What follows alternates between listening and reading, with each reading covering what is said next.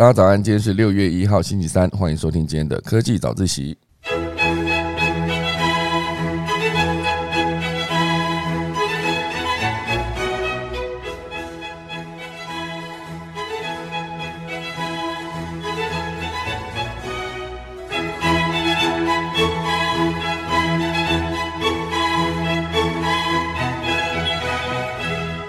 好的，今天科技早起要跟大家分享几则消息。第一大段会跟大家聊到，就是大雨侵袭美国，所以我们的小麦全球供应目前已经这么吃紧的状况下，小麦在美国又影响的，因为大雨的影响，又栽种受到更大的影响，所以全球的供应目前会更吃紧，然后就会更恶化。这件事情对粮食这件事情来说，永远都是人类最基本的需求啊，所以希望这件事情可以尽快过去。第二大段也会跟大家聊到，新加坡有一个新创，好，他研发了一款泡面，就是采用来自西非的作物，就是一个班巴拉豆，好，富含营养，还能释放氮，协助土壤施肥，好，所以这一款泡面呢，多吃甚至还可以救地球，好，非常的有趣。那第三大段呢，会跟大家聊到一系列跟 AI 有关的新闻。啊，就日本的 NTT 发表了一款车用聊天机器人，可以陪你聊风景啊，消睡意。我觉得感觉好像车上有一个人，就是坐在你旁边，就是跟你聊旁边的风景。你这样开车就更不会分心，就更不会睡着，对不对？好，那等一下我们就一系列的新闻钟声过后，进入今天的科技早自习喽。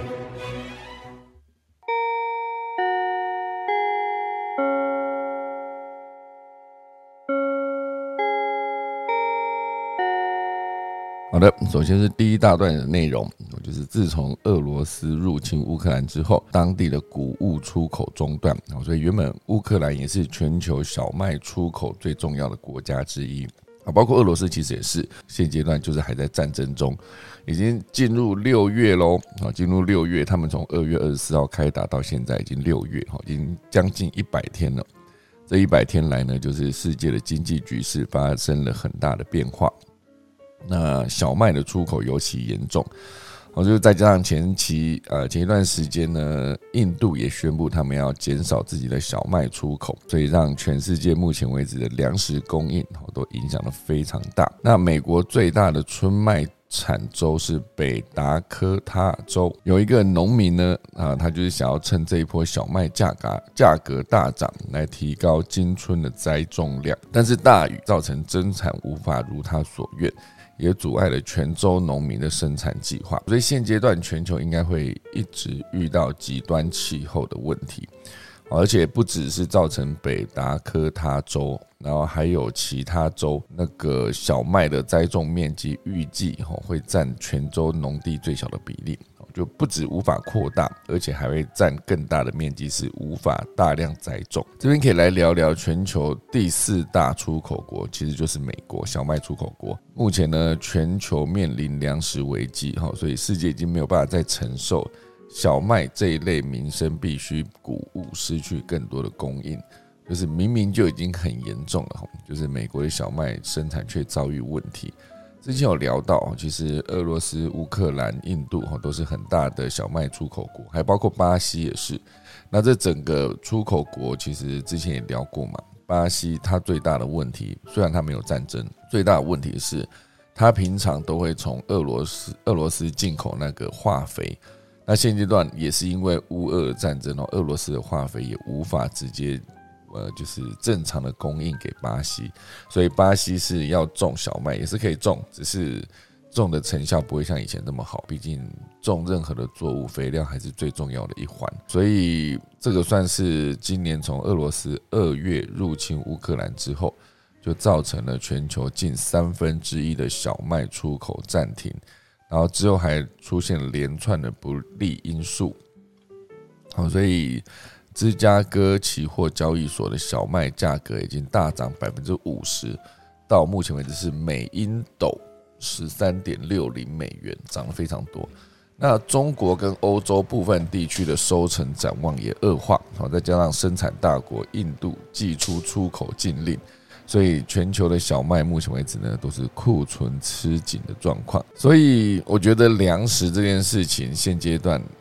目前为止啦，我是没有在台湾有感受到，比如说我们的米价涨了非常多，还是小麦价格直接冲击台湾的米那个小麦的价格，没有太大的感觉。不过我觉得总觉得这整件事情呢，台湾应该是迟早会受到影响啊，这不是危言耸听啊，因为台湾也算是一个靠进口粮食哈，就是这是一个很重要的环节。台湾的天然资源呢，当然就不像俄罗斯、不像巴西这么富含所有的天然资源。哎，刚刚讲那几个国家都是有油矿啊，还有小麦种植等等，他们都可以自己种，种出来的作物都可以至少自给自足之外，还可以出口。那台湾目前为止呢，把所有的耕地加起来，哈，种的所有的稻米，应该也是不够所有的民众吃，哈，所以可能还是需要进口。那更不用说台湾之后还有一些，比如说汽油、石油也都得进口，所以能源进口国跟粮食进口国，就是变成这些最核心的经济命脉呢，都会掌握在其他的出口国的手中。今年度就是这一场战争呢，真是看到全球化很多的地方都被，比如说你的供应链被打断，然后比如说你的粮食供应也受到冲击，比如说你的化肥供应也受到影响。这其实就是全球化之前大家讲说可以更有效率，然后就让适合种食物的地方就种食物卖到全世界，适合种水果就卖到全世界。那适合多产一点油，那你就其他国家，比如说说台湾要开采油，或者台湾要靠其他的，比如说水力发电、风力发电，还是可以做，可是它的价格就会比较高。哦，就像德国也是。德国它其实也可以继续用它的燃煤发电啊，只是德国如果要用燃煤发电的话呢，它就会造成更多的空气污染，所以它之前就打算全部转向用核能，哈，感觉核能比较干净。可是大家会想说，核能不是会产生核废料吗？那他们的做法不是这样子，所谓核能就是用的电是核能发出来的，没有错。只是核能电厂呢都在法国，他们的概念就是我们用的是法国生产的核电，核废料就是法国自己去处理。这是一个全球的能源供应也必须要有一个分工吗？以德国跟法国这是一个很好的例子啦。当然，德国跟法国目前的那一个合作方式就是以它的核能电厂发电之后呢，就直接送给德国，那德国就不用担心有太多的核废料存放在自己国家内。所以我觉得全球供应这件事情呢。现阶段就是会越来越严重啊，就是这个供应链断裂，或是食物就是肥料等等的断裂，接下来会越来越严重。总之呢，就是希望俄罗斯跟乌克兰的战争尽早结束。可是之前听另外一个分析也是提到说，他们有可能是以打十年哈这个概念来进行这场战争哦。那就是俄罗斯有没有可能就是以一个反正我就是打打到其他的国家都觉得怎么这么久，就是已经不想再管这件事情了。那他这场战争呢，也差不多就。胜利，然后它的概念是这样子。好，所以呢，我觉得这就是粮食供应的问题。接下来台湾什么时候会遇到影响呢？我觉得就看后续怎么发展。好，来进行今天的第二大段：吃泡面也能救地球吗？啊，这里有一款低脂肪高营养的一个秘密，哦，就是藏在一颗豆子里。刚刚提到新加坡的一个新创，叫做 What If。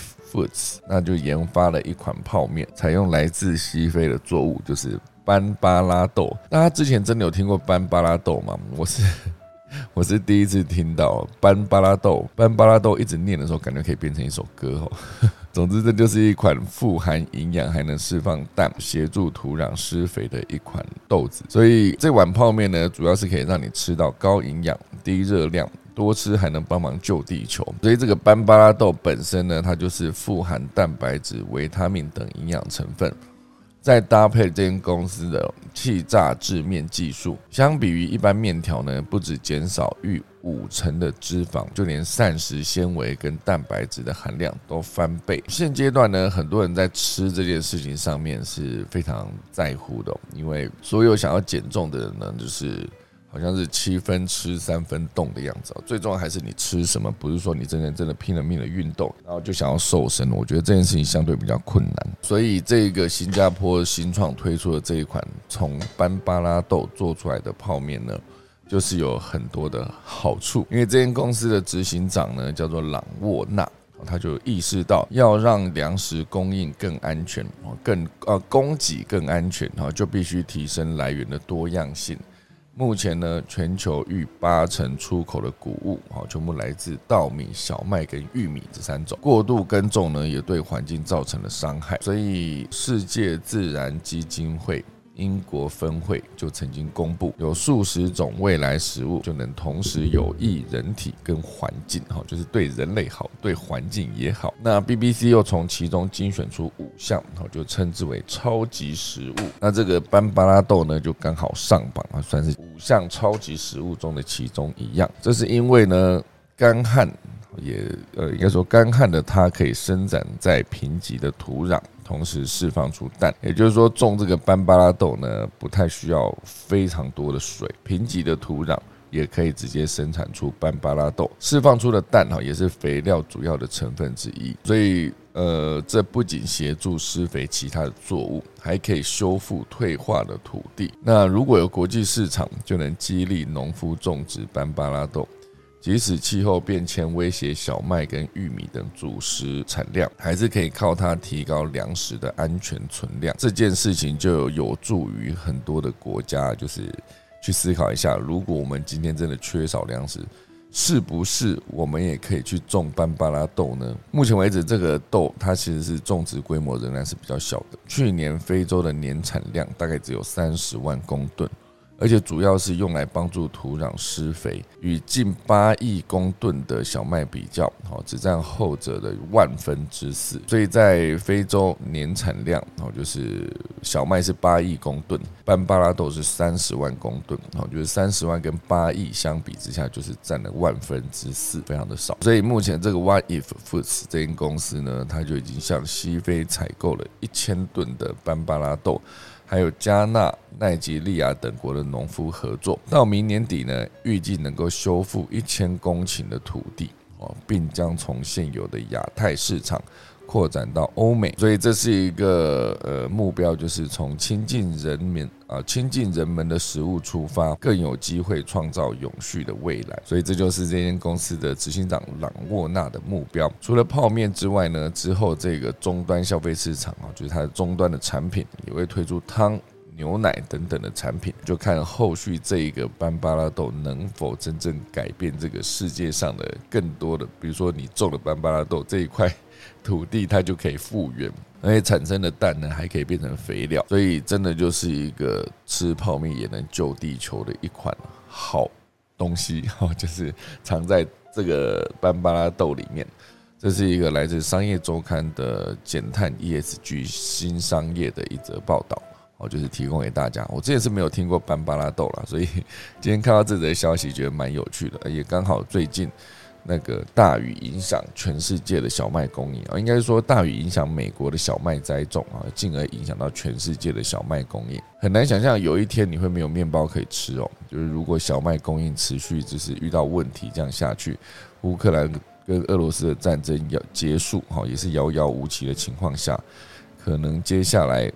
你要吃一个面包，早餐吃一个吐司，都会变成一种妄想，真的很难想象。我觉得持续在关注这一些气候变迁的问题，你就会发现，也许有一天就是根本连淡水都没得用，就是只能要去用海水净化，因为很多的极端气候影响哦，所以各个地方要么就是干旱，干旱就是水库见底嘛，要么就是突然的暴雨，突然的暴雨呢也超过水库的承载量，所以又要泄洪。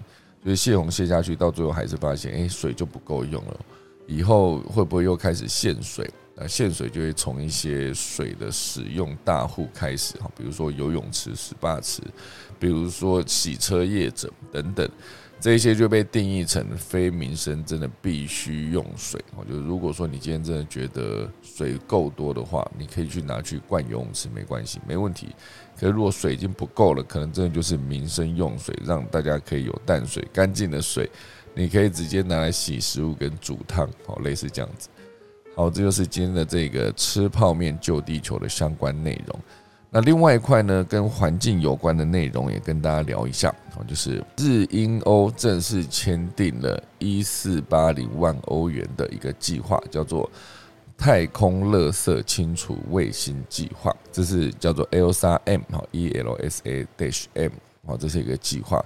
它的目的呢，就是二零二四年底哈验证结束，正式展开移除太空垃圾的服务。预期它执行一次任务呢，即可捕获复数枚任务结束的低轨卫星，并加以移除。所以这个太空垃圾清除计划啊，你可以把它定义成一个宇宙清道夫啊，就是现阶段有非常多的低轨卫星发射上去。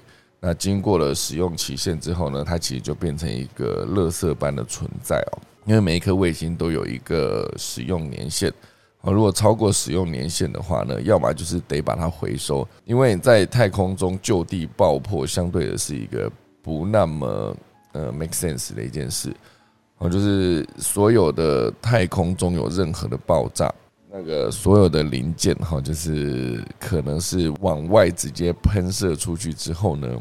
所经之处，哦，就是无一幸免。之前看过一个，比如说，呃，某个卫星因为另外一个卫星就是在太空中引爆，哈，就是爆炸，然后就因为一颗小小小小的螺丝钉，然后就攻击到这颗卫星，然后这个卫星就受到严重的影响。因为在太空中呢是真空嘛，所以今天所有的爆炸，然后就会让每一颗零件。移动初速等于终始的速度，它不会停止。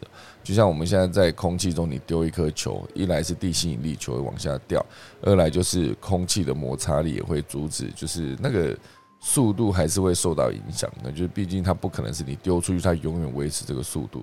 可是，在太空中可以，太空中没有地心引力，太空中也没有呃空气的阻力，哦，所以任何一颗。呃，小螺丝钉在它爆炸的时候，假如它初始速度是每秒一百公里，那终始的速度也是这样的。所以你被一个每秒一百公里的小螺丝钉 K 中的话，其实也是非常严重。所以是不是真的就剩下了一个叫，我们就真的只能派所谓的太空船上去，把这些低轨卫星就是怎么样打上去的，就要怎么样收回来，相对就是比较困难。这件事情呢，是有呃有一个英国公司的负责人，就是这一次计划的其中一个负责人，他就表示，只要不开始清除太空轨道中的垃圾，电子通讯的服务呢，就会暴露在危险之中。所以他们的公司呢，目标是在二零三零年之前，让清扫太空垃圾成为理所当然的事物。哈。其实现在好像越来越多的，比如说伊隆马斯克大量的把他的 SpaceX 的 Starlink 的低轨卫星打上去，那每一颗卫星都有使用年限嘛？他当初打了第一颗，现阶段可能已经快要过使用期限了，已经接近要回收的时间了。那或是其实已经超过了，这等下详细的数字我等下去查一下。总之，它上去已经有一段时间了。那这一颗卫星，它到底目前为止是否还在正常运作中，还是需要真的有一个回收计划去把它收回来？我相信这一个收回还是比较困难的。就像你在呃，比如说像之前哈勃望远镜跟韦伯望远镜一样，你在把它打到太空轨道中，然后去定位之前呢，一定是收的小小的。然后收的小小之后，像那个韦伯望远镜当初打上去的时候，到定位之后呢，它还要把它的那一个整个的镜面展开，要展开够完整之后呢，才能正式变成一个可以观测遥远的位置的卫星，应该说望远镜。所以它展开过程中，像第一代的哈勃望远镜展开，然后就是打上去之后呢，它把那个镜面展开之后，发现哎，好像。没有对到焦哈，就是技术跟计运算可能在当地的那个，应该不是说当地，在太空的环境中出了一点点问题，所以它就有一点点失焦。那概念就有点接近是，你打了一个卫星上去，可是它却无法正常运作，因为它拍出来的照片是糊糊的嘛，没有对到焦的概念。所以呃，NASA 为了这件事情呢，还再派了第二趟啊，就专程去把它的那个角度调好，哈勃望远镜才能正式开始运作。哦，所以当今天要再发第二趟的任务，派太空人上去修，呃，应该说调整哈勃望远镜的时候，其实那个风险难度是高的。毕竟那一个当初打上去的时候，只有规范到就是我要把这个卫星升空到多高，然后打出去之后，让它可以自由的把那镜面展开。当初只有思考到这一点，就没有思考到说，如果真的要派真人上去调整的话，它需要怎么样的补给以及如何调整哦，因为。及时调整这件事情也必须在地面先把你需要调整的参数所有的内容都要告诉这个太空人，哦，所以才能直接完成这件事情。所以我相信把太空上面应该说低轨里面就是过期的卫星哦，就是超过服务期限的卫星收回，本身应该也会是一件非常困难的事情哦，所以就看接下来这一些持续把卫星打到太空轨道中的国家呢，到底之后有没有定定这个回收计划？我相信伊隆马斯克应该是有在思考过这件事情的，因为接下来有可能 Starlink 就是打。达到最多的低轨卫星到轨道上的一个公司了，这就是宇宙太空乐色的其中一个内容。那当然还有关于新能源这边是有一个哦，就是红海之前有推出了一系列的电动车，包括它的 Model T。所以现阶段呢，红海即将要举办股东会哦，所以民众呢就非常想要参加股东会的其中一个原因呢，就是。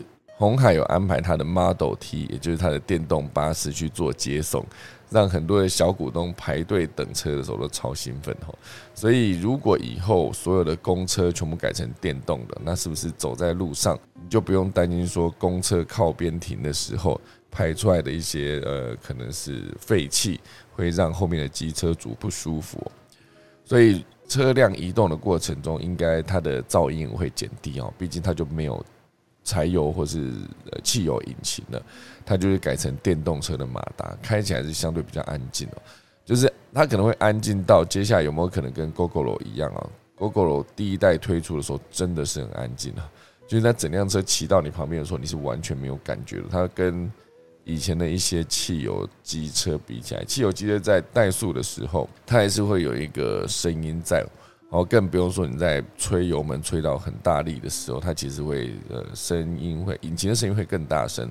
那电动车没有这个问题啊，它第一代 GoGo 出来的时候是完全安静无声到，其实会有点危险的，因为你有可能骑到某个人旁边的话，根本没有意识到后面有一辆机车。我就跟你之前习惯的东西不一样哦，之前觉得后面有一辆机车，我自然而然就会靠边。可是 GoGo 骑到后面，GoGo 一然后骑到后面的时候，你是没感觉，你就是没有。连靠边都没有机会去靠，所以后来 GoGo 二的时候，他就是把这个噪音加回去，他必须让电子马达出一点声音来，让所有经过的人呢知道说后面有一台机车。哦，所以之后如果这个红海的电动巴士这个 Model T 正式交车之后呢，可以跟台呃台湾各大公车的品牌合作，就可以有更多的电动巴士在路上。那就减少了一些碳排放，也算是一件好事。好，那正式进入第三大段跟 AI 有相关的内容啦。安全驾驶需要陪聊吗？日本的 NTT 发表车用聊天机器人，陪你聊风景来消除你的睡意。哦，所有人在开车的时候都有这种经验。哦，你在开夜车，或是你正在开长城，或是整趟旅行，就是一辆车上面四个人面只有一个人会开车，类似这种情境哈。所以整个开车的过程中会疲劳、疲惫，是一个正常的状况、正常的情形。可恶，好，所以总之呢，就是开车需要有精神啊，以免你就是开到睡着。我不知道有多少人曾经开到打瞌睡过。开车开到打瞌睡真的是非常的恐怖的一件事，因为你在睡着的过程中，你的车辆还是持续的前进哦，就可能是那几秒钟吧，你的车子移动的距离已经是几百公尺了哈，几秒钟几百公尺合理吗？反正总之在高速公路上，你时速假设一百二好，时速一百二的情况下，一分钟可以跑两公里，有这么快吗？好，时速一百的情况下，一分钟跑两公里，那一秒钟又要再除以六十，两公里除以六十，就是两公里是两千公尺嘛。两百公尺除以六，所以一秒钟呢，大概可以跑出三十几公尺。一秒钟三十几公尺哦，如果你时速一百二的情况下，我刚算了老半天哈，所以总之一秒钟可以移动三十公尺。那这三十公尺，你睡着那一秒钟，就是这三十公尺内发生什么事情，其实你也不知道。三十公尺其实蛮远的哈，就是跟前车的距离，假设一辆车的长度是四公尺的话，它至少就是直接移动了大概七个车身哈，类似这样子。所以总之开车需要有好的精神的，要么。就不要上路，要么就是你可以有，比如说你先呃喝完咖啡、吃完蛮牛之类的，就是不要在吃饱饱的情况下去开车，那会导致你精神不济。要不然就是真的很累、真的很累的时候，你就下那个休息站，你睡个三分钟都好，睡那三分钟可能就是完全满血复活的感觉，可以再开到下一个收费站啊，也是 没有收费站的，现在可以再开到下一个休息站，好，类似这样，不然就必须要有人在旁边陪你聊天。哦就是有安全驾驶哈，就是需要有人在旁边陪聊。你旁边有一个人可以跟你聊天，当然是个好事嘛。可是如果没有怎么办？这就是日本的电信公司，它就推出了一款车用的对话 AI。这个 AI 很有趣哦，它会以车窗外可看见的移动风景为话题，来跟驾驶人聊天。据说呢，可以防止长途驾驶时的睡意。或是注意力涣散等等都有很有帮助。他这个主题我觉得写的蛮有趣的，因为他要聊的内容就是你看得到的东西，就是车窗外出现的一个风景哦。所以他这边写下了一个他的成功案例对话在这边。比如说他经过一间咖啡厅的时候，这个聊天的 AI 他就会说这家咖啡店好时尚。然后他是真实记录一个内容哦，就是 AI 跟你说，哎，这咖啡店看起来好时尚。啊，驾驶人就说：“哎，真的哎。”然后 AI 就会说：“边看着海边边喝咖啡的话，应该很浪漫吧？” 这是一间在海边的咖啡厅哦，所以他就会想到这个情景。然后第二个图，他就写着就是驾驶人说：“你倒是说的挺不错的话嘛。”然后 AI 就回答说：“哈哈哈，是哦。”他也会说：“哈哈哈。”然后接下来 AI 就说：“哎，你看那里有一个房子哎。”然后驾驶人说：“哪里哪里？”然后 AI 就说：“那座山的上面有一个房子。”，类似这样，好有趣哦。哎，他是真的在看外面的风景哎。所以这个机器人的设定呢，我觉得蛮有趣。它可能会需要一个镜头吧？哇，它需要整合非常多的资讯呢。你的镜头 take 到外面的风景的时候，你要去做图像的辨识，不然你没有办法知道说这间咖啡厅是开在海边，而且盖得很漂亮。它也必须定义什么叫做很漂亮，或者是他只要看到一间咖啡厅，他就可以直接说它很时尚，就是给他一个形容词。接下来他那张图像辨识是直接看到，诶，他在海边，所以他就可以直接联想到在海边喝咖啡的话，应该很浪漫吧。所以他是把资讯转换。然后分析过后变成他要吐出来的文字，而且这速度需要很快，很快完成运算。好，所以这款 AI 它是即时云端连线上去的运算呢，还是它就是内建的一款软体哦？这这件事情，我觉得底下好像目前为止是在开发测试中，还没有真正的上线。不过我觉得如果能够把这一个内容直接完整之后，接下来对很多要开长途，然后又只能一个人开车，又必须开夜车那种大量劳力的工作，可能很多的，比如说便利商店的物流室等等，它就会有这样子的合作方式哈，就是有一个 AI 陪你聊天。而且我觉得，如果他真的假设我今天真的一个人在开车有点累的情况下，他可以跟我讲说旁边的咖啡店很时尚，那我就可以转头去看，这应该蛮有趣的吧？我就真的有人可以陪你聊天的感觉。就真的就像你旁边坐了一个副驾驶啊，副驾驶看到什么东西，哎，你那一间好棒的感觉，然后你就可以跟他聊说，哎，不然等一下我们就直接掉头去吃，反正不赶时间。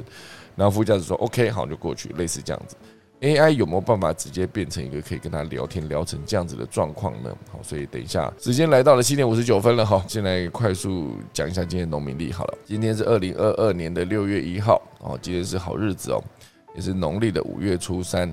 今天以嫁娶、开光、出火、出行、拆卸、动土、解除、认养、开市、交易、立券、挂匾、入宅、迁徙、安床、安门、上梁、安葬、破土、卸土。今天仪非常多，祭只有六个，好，就祭、祭祀、祈福、求事、再叫、送词送跟修造。好，所以今天可以去挂匾额，但是不要去告人，哈，也不要去希望老天爷赏你一个小孩，就不要去求事，好，类似这样。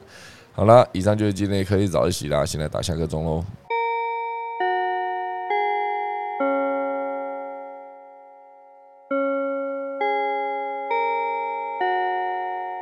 好的，谢谢大家收听今天的科技早起啦。今天是晚了一个非常晚，二十七分才开始啊，可恶！呃，大家有什么要聊的吗？我们看到郭巴比也在台上嘛，好，郭巴比要跟大家聊点什么呢？我我今天真的是被笑醒。为什么？我本来还没有醒，想说挂个耳机就继续睡。可是从一开房间，那个时间开房间，我就想说大家一起进来看标题的那个感觉，什么意思？就没有什么时间可以讲的感觉。想不到你还是把它完成了。哦，对呀。还有电风扇掉的那些，可恶啊！一直到班巴拉豆的，没办法，我就起床了。你觉得班巴拉豆很好笑，对不对？是因为你念才好笑，本来是一个还好的东西。真的吗？为什么我念班巴拉豆有有这么好笑吗？我不知道，我觉得应该是语气的那个关系啊。你觉得我有一点看不起班巴拉豆的念法吗？哦，这斑巴拉豆这样子吗？不要嘲笑这个名字好不好？好好给你聊。他这个是因为在呃很多年前，其实联合国就估计，就是到二零五零年的时候，是因为地球的人口总人口可能会将近九十八到。呃，一百亿，就是我们的粮食是完全没有办法，就是因应这么多人口没有办法供应的。所以在二零零九年到二零一四年的期间，其实就已经就是统整了很多个，就是比如说像未充分利用土地，或者是说未未充分利用粮食的这些，就是呃主管机关，然后一起合作。然后寻找就是可以在贫瘠土地种植，或者是说还没有好好被发现它的好处的这些农作物。那其中一个就是班巴拉豆。然后如果大家搜寻的话，应该可以看到，就是甚至好像虾皮都有在卖它的种子。那其实班巴拉豆它的就是种植之后，它的外形 还蛮梦幻的，就是很像那种草莓巧克力，就是外面的壳它是白色的，然后中间是有点深粉色的，就是很像那种。我们吃的那种白巧克力包着那种草莓干的那个样子，对，补充一下他的那个他的资讯是这些。为什么感觉你有吃过的样子？没有，因为那时候刚好有看到这则新闻，大概是在二零一七年的时候。哦，这么久了。对对对，其实蛮久的，因为那时候就是估计那个时候资讯释放出来的时候是他们同整了一段时间，然后那个时候就是有。呃，整理出大概三十三种，就是未来的农作物当中还有包含，就是我记得还有裙带菜，就是一些比较不需要去好好照顾它，它就可以生长的这些作物，就是把它设定成未来作物这样子。哦。然后刚刚那个盲架的事情，大家可能会想说，一百二十公里看一下手机，那个就是超过那个时间没什么，但是即便你慢慢开，就是你时速就算只有二十公里。你看了一眼手机，也等于你往前开了六公尺。嗯，对，就是速度再再慢，还是有点危险。这样，嗯，对。然后我今天要讲这个新闻，是因为太多人传给我了。哦，是哦。我想说，大家可能很想知道，然后我把它放在我的头像，就是这一只，就是在广州动物园有的白狮，叫做阿航。他的名字，我的，他名字叫阿航哈，他就是这这阵子爆红，然后因为他的鬃毛真的是太荒谬，就是不是 不是很潇洒的那一种，他居然是齐刘海，然后而且我觉得是因为他的表情实在是太俏逼逼了，就是整个是和蔼可亲，完全没有那种森林之王的样子，所以就是大家就是看到他齐刘海照片流出之后，他最近居然又换了发型，就是。整个往后梳中分，很像那个《哈利波特》里面的海格，然后就很多网友其实就在说，根本就是有人帮他做造型的，就是不可能，怎么可能有狮子会是这个发型？可是广州动物园的工作人员他有解释，就是真的没有人在帮他剪刘海，因为就是他可能就是因为天气潮湿，让他的鬃毛就是整个像淋过雨一样，就是塌下来这样。而且，如果真的你要帮狮子做造型的话，应该没有什么人敢，因为可能要进行麻醉这样子。哦。可是，可是从齐刘海变成往后，他是他现在目前的发型是 all back，然后中分，就是海格的发型。哎，我觉得这个也是蛮离奇的。嗯。然后，呃，可以在我现在头像再换上，因为还是有比较帅的白狮啊，狮子就应该长这样。就是我头像上换这张是。Instagram 上面有一个英国设计师，他在南非的狮子保护区拍摄的这一只白狮叫做 Moya。嗯，那可以看到它的鬃毛就是整个非常浓密蓬松，就是我们心目中那个狮子好帅哦。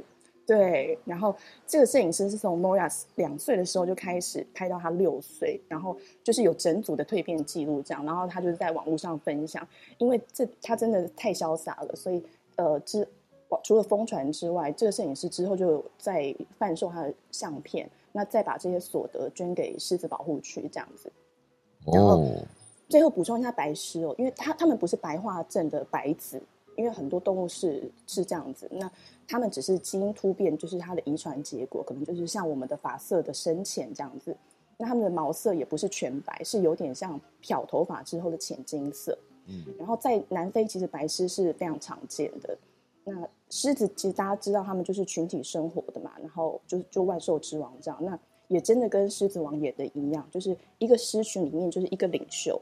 那如果就是狮群的领袖单挑打输之后，就是新狮上位的时候，这个继父他就会把前任狮王的后代雄狮小小孩全部杀光，嗯，就是未来只会留下他自己的小孩这样子。所以，呃，有统计，其实只有百分之十二的雄狮可以成功的长大。那说继父是因为交配是狮王的特权，就是没有其他公司可以做这件事情，然后他可以享受享受整个狮群里面的母狮这样子。而且公狮两天之内它是可以交配一百次的，不过就是听起来很厉害。不过它是快枪侠，就是每次交配它其实就是几秒钟而已。嗯，有兴趣的朋友可以搜寻关键字，了解更多细节。嗯，跟大家分享。就是狮子交配了几秒钟内，你已经往前前进了好几个六公尺，是这样吗？就是一秒一秒来算的话，大概二十公尺。对对对，哎呦哎呦，结束 才二十公尺。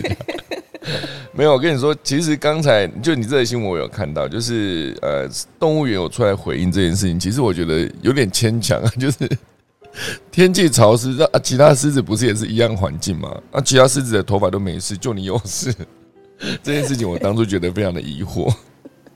对，而且他太快速变发型，我真的不懂要怎么把那个齐刘海梳到变成全部往后。他可能要全速往往前奔跑，头发往后吹，才有才有这种办法。他到底要跑多快？时速一百二十公里吗？是不是？对啊，我还有说，嗯，还有网友说，就是在现场看的时候，就是因为这则也有放在讨论区嘛，嗯，然后就是有中国网友讲说，就是那个工作人员在骗人，因为他曾经在很久之前 就看过他三七分之类的。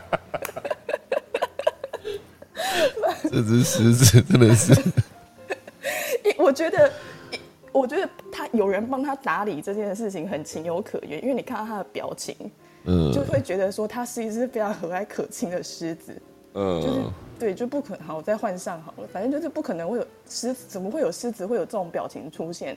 大家去找一下他的图片，他的眼睛永远都是弯月形的，他整个就是。很像瓷器出来的，那就是一个睫毛弯弯、眼睛眨眨的状态，是不是？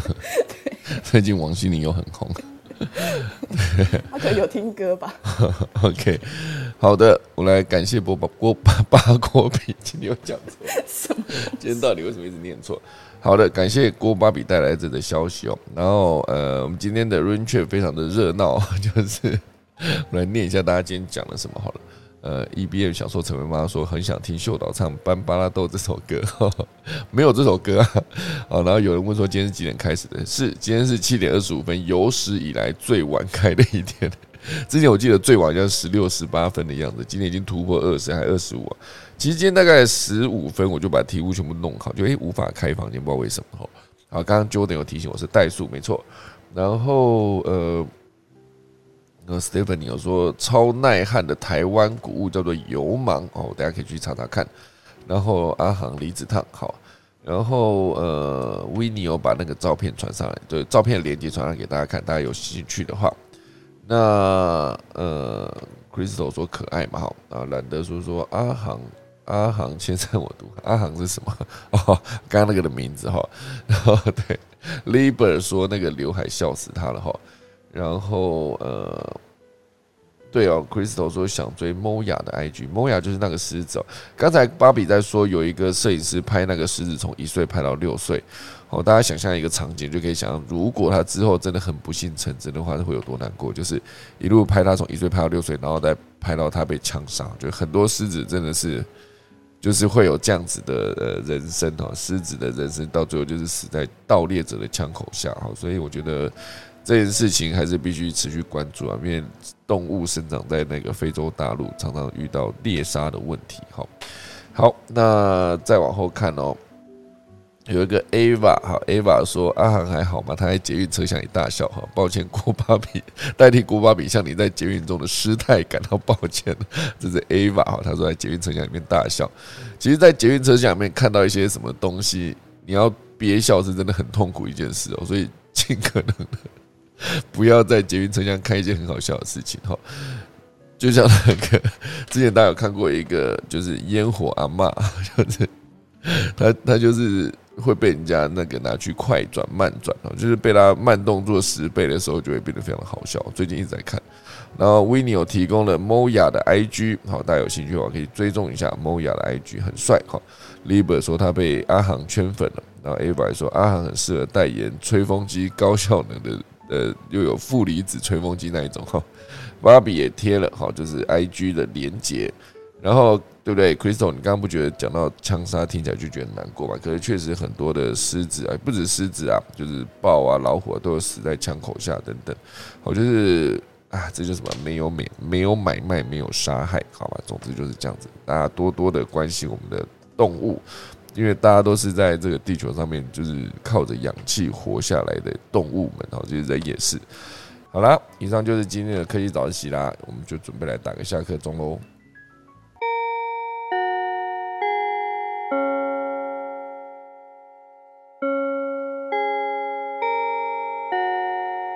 好的，今天就谢谢大家收听啦！科技早起，明天六月二号早上七点再见，大家拜拜。